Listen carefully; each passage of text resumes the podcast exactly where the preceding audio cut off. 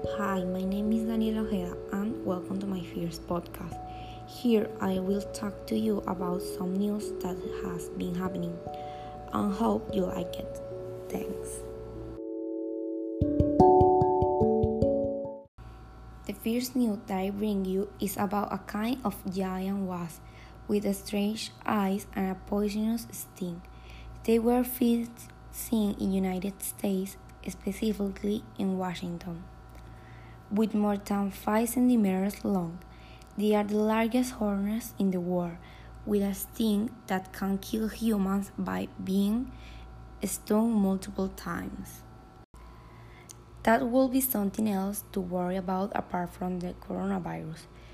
Speaking of which, today the United States danced with 1.2 million infected and with 71,000 deaths, according to Johns Hopkins University case count.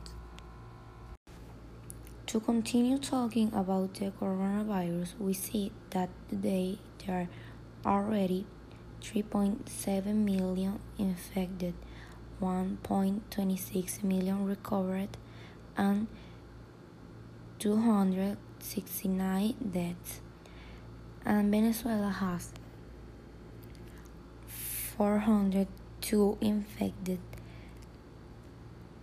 176 people recovered, and 10 deaths.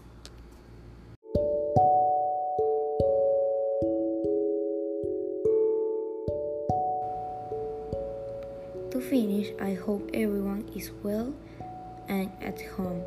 That was all for today. Let's hope that everything happens soon. Thanks for listening to my first podcast. I hope you like it. See you next time. Thank you.